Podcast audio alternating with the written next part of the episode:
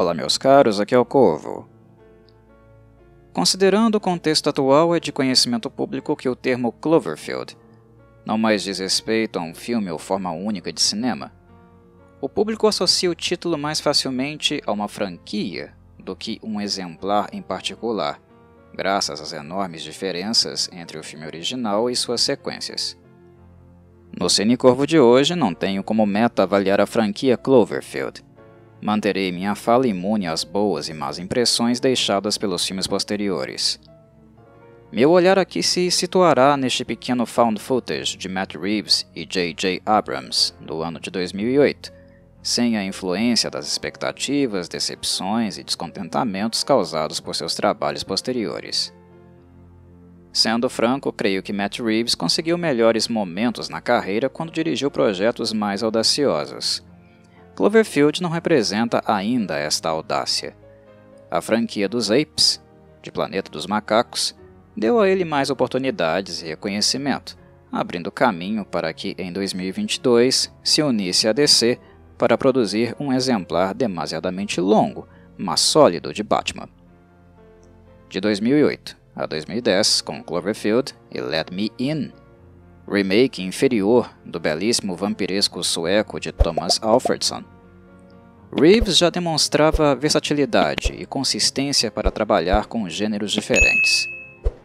Pessoalmente, não morro de amores por sua direção, mas no geral, o trabalho costuma ser sólido, seguro, adequado ao modelo vigente e às expectativas.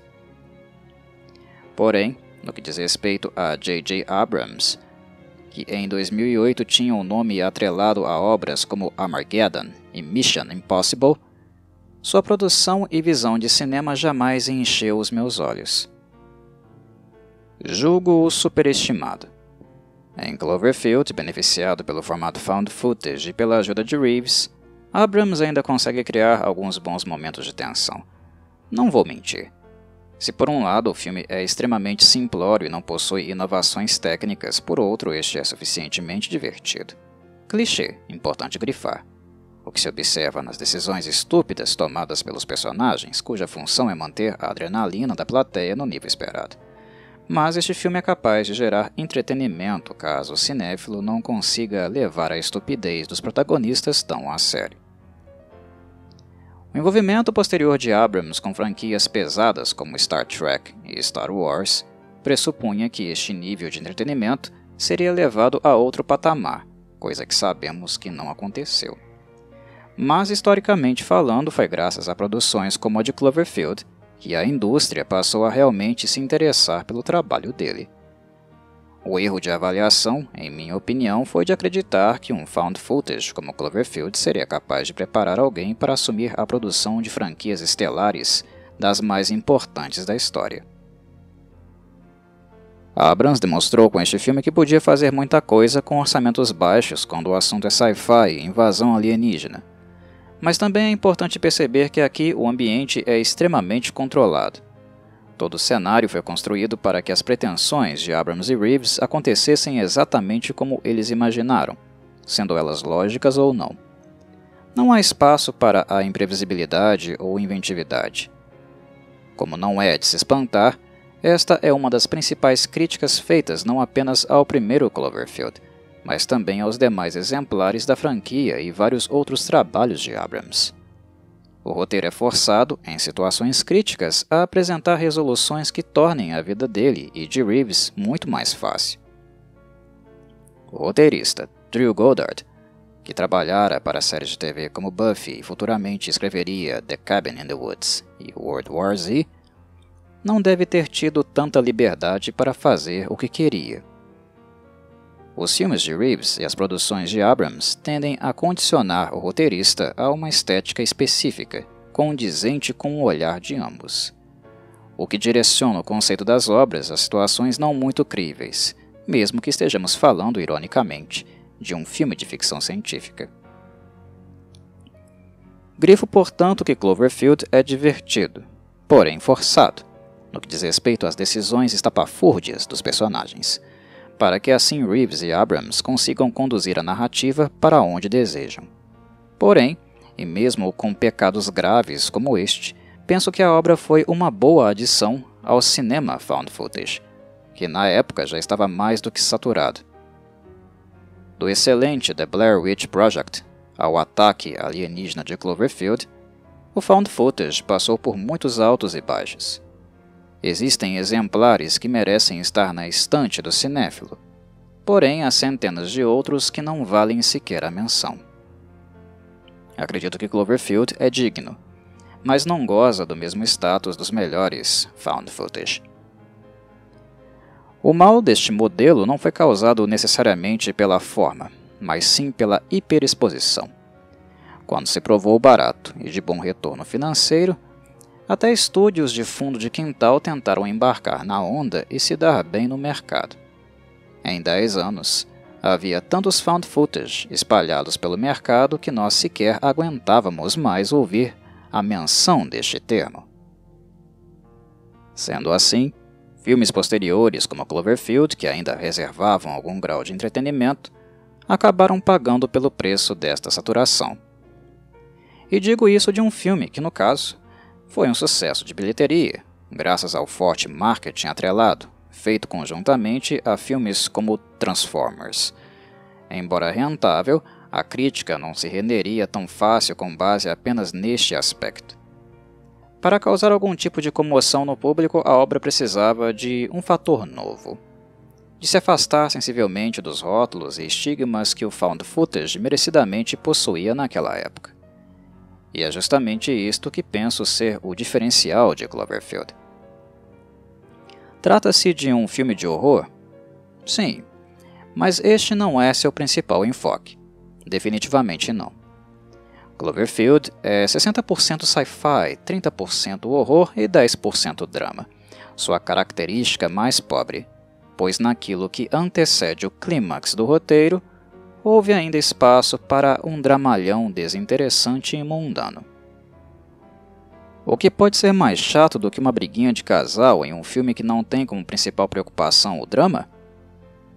Porém, este aspecto cotidiano e trivial foi importantíssimo para o bom desenrolar da segunda metade do filme, pois é justamente no fato de ir de um extremo ao outro, em poucos minutos, o que mantém os olhos do cinéfilo vidrados na tela. Este salto abrupto entre aquilo que é cotidiano e modorrento para uma calamidade colossal que em poucas horas promete dizimar toda Manhattan. Entendem? Uma estratégia nada original, mas que foi muito eficiente para a esmagadora maioria do público casual. Depois que o filme termina e a curiosidade é satisfeita, ponderamos e chegamos à conclusão que Cloverfield tem muitas falhas, mas o fato de nos manter interessados até o fim é algo que não podemos negar. Para os padrões de 2008, e apenas para aqueles, creio ter sido interessante a tentativa de Reeves e Abrams de aproximar o found footage do sci-fi. De certo modo, esta abordagem jamais poderia ser considerada uma inovação no campo do entretenimento, pois os videogames já faziam isso há muito tempo, especialmente em jogos de tiro em primeira pessoa. Mas notem que este é um recorte muito específico. Embora os games já estivessem calejados com sci-fi, sendo visualizado com os olhos de uma única câmera, este nicho era muito restrito e não correspondia à realidade do público de massa, que frequenta o cinema. Cloverfield, por mais que tenha muitos problemas, apresentava sim um movimento audaz. Existiam found footage com criaturas estranhas, mas aqui o acento de gênero em sci-fi, eu imagino, ser consideravelmente maior. A questão básica, sem dúvida, pode ter sido a seguinte: Como aproximar a realidade módica de um found footage da superprodução de um filme de sci-fi de dimensões colossais? Como manter isso viável, barato e lucrativo? Independente do resultado final e da qualidade do filme, Reeves e Abrams conseguiram atingir o objetivo com eficiência. O produto final carecia de maior desenvolvimento? Penso que sim mas não pode ser considerado um fracasso quando, dos 25 milhões de dólares investidos, a arrecadação fechou com um pouco mais de 172 milhões em caixa. O que garantiu não apenas a carreira de ambos nos próximos anos, como também deu origem a uma possível nova franquia, que infelizmente ainda não se provou e talvez jamais consiga. Dito isso, Cloverfield, o primeiro filme, é um experimento de sucesso em virtude das pretensões, metas traçadas e dos resultados obtidos. Não me entendam mal. A obra jamais foi aclamada pela crítica e público como uma maravilha do found footage, e análises mais contemporâneas tendem a ser muito menos gentis do que estou sendo. E elas estão corretas. Mas, para os padrões de 2008, utilizar o found footage como via para mergulhar no sci-fi foi uma tentativa arriscada e ao mesmo tempo interessante de tentar driblar o engessamento e o cansaço provocado por anos de reprodução do modelo de sucesso de The Blair Witch Project. Por mais que eu deteste o trabalho posterior de J.J. Abrams e acredite que ele seja um dos principais responsáveis por arranhar a imagem das lendárias franquias estelares, não posso negar que aqui, no estado momentâneo do found footage, sua visão de cinema era útil e bem-vinda. Mas não porque esta seja de outro planeta, como a ameaça principal que destroça Manhattan, e sim pela esterilidade do found footage na segunda metade da primeira década do milênio. O público pediu por mais e não foi atendido nos filmes seguintes, que preferiram uma forma de cinema mais refinada. Ten Cloverfield Lane recebeu recepção mista a levemente boa, enquanto The Cloverfield Paradox foi um completo fracasso de crítica. De qualquer modo, fico a imaginar como teria sido uma sequência no formato original, com mais orçamento e maior nível de exigência, lapidando as deficiências e construindo personagens mais críveis. A relutância de Abrams em produzir uma sequência direta aparentemente está chegando ao fim, o que, por um lado, agora pode ser tarde demais, mas, por outro, devido ao sucesso e reconhecimento, positivo e negativo atribuído à sua pessoa, signifique captação de recursos econômicos e humanos que não seriam possíveis anos atrás.